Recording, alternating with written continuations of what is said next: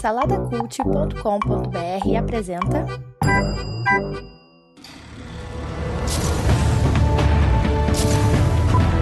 Sejam bem-vindos ao pós-créditos do Salada Cult.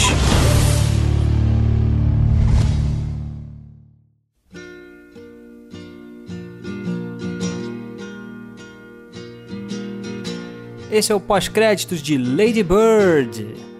O queridinho aí do ano. Todo, todo ano de Oscar tem sempre um queridinho, né?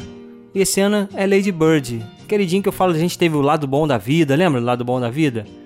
Que também foi um queridinho. O Lady Bird ele tem uma pegada daqueles filmes independentes, né? Tipo Pequena Miss, Pequena Miss Sunshine. Miss Sunshine. ele tem essa pegada, assim, independente de uma história simples, né? O, o filme conta a história da Lady Bird, que é, a, que é a, a Christine, o nome dela é Christine, mas ela é uma adolescente ali passando para a juventude, então a gente está acompanhando o momento daquela menina. Ela gosta de ser chamada de Lady Bird, então ela fala que o nome dela é Lady Bird. Coisa de, de adolescente mesmo, né? De adolescente birrenta. Então isso, a personagem, cara, é difícil. Primeiro é difícil se cativar com ela, né? Tem um carisma, ela não é muito carismática, né? Muita gente vai se incomodar com ela, que ela é chata, né? Eu particularmente achei ela chata.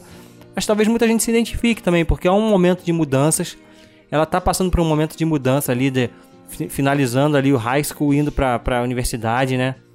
Então, pro americano, isso é um, mais do que pra gente aqui no Brasil, talvez seja um momento de mudança maior ainda, porque muitos mudam de estado e tal. Isso acontece no Brasil também, mas não é uma coisa tão comum quanto lá.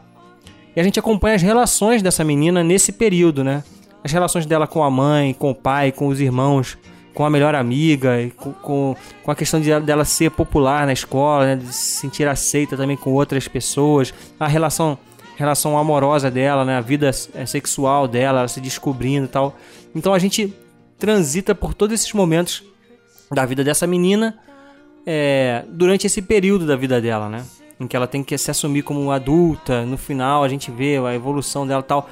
Mas, cara, é um filme legal. É um filme, esse filme, durante muito tempo aí, ele ficou 100% no Rotten Tomatoes. Bateu recordes aí em relação a isso. E realmente, cara, é um filme que é difícil você ver e falar que é ruim. Não é ruim, ele sempre vai ser bom. Então ele dificilmente vai receber uma nota ruim. Mas é um filme que não, tem nada demais. Assim, eu acho que para ser indicado para melhor filme, meio forçado, né? A gente tem a diretora aí que é a Greta. Ah, esqueci o nome dela que é uma mulher, é nova ela, cara, tem 30 e poucos anos, está indicada a melhor diretora também, o que é legal. Mas é isso, cara, eu achei um filme muito comum. Um filme bom, mas é muito comum, uma história muito comum e contada de uma forma bem comum também, não tem nada demais. As atuações estão muito boas, realmente. A menina que faz a Lady Bird está excelente, a que faz a mãe dela também muito bem. Nesse ponto aí, vale a pena.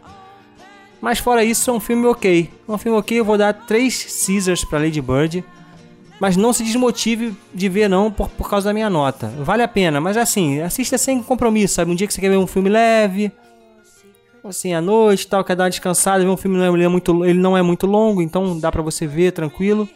Mas é isso, cara. Três Caesars, Três Caesars está de bom tamanho para Lady Bird. E esse foi o pós-créditos, aqueles minutinhos que podem salvar o seu tempo ou o seu dinheirinho aqui no Salada Cult.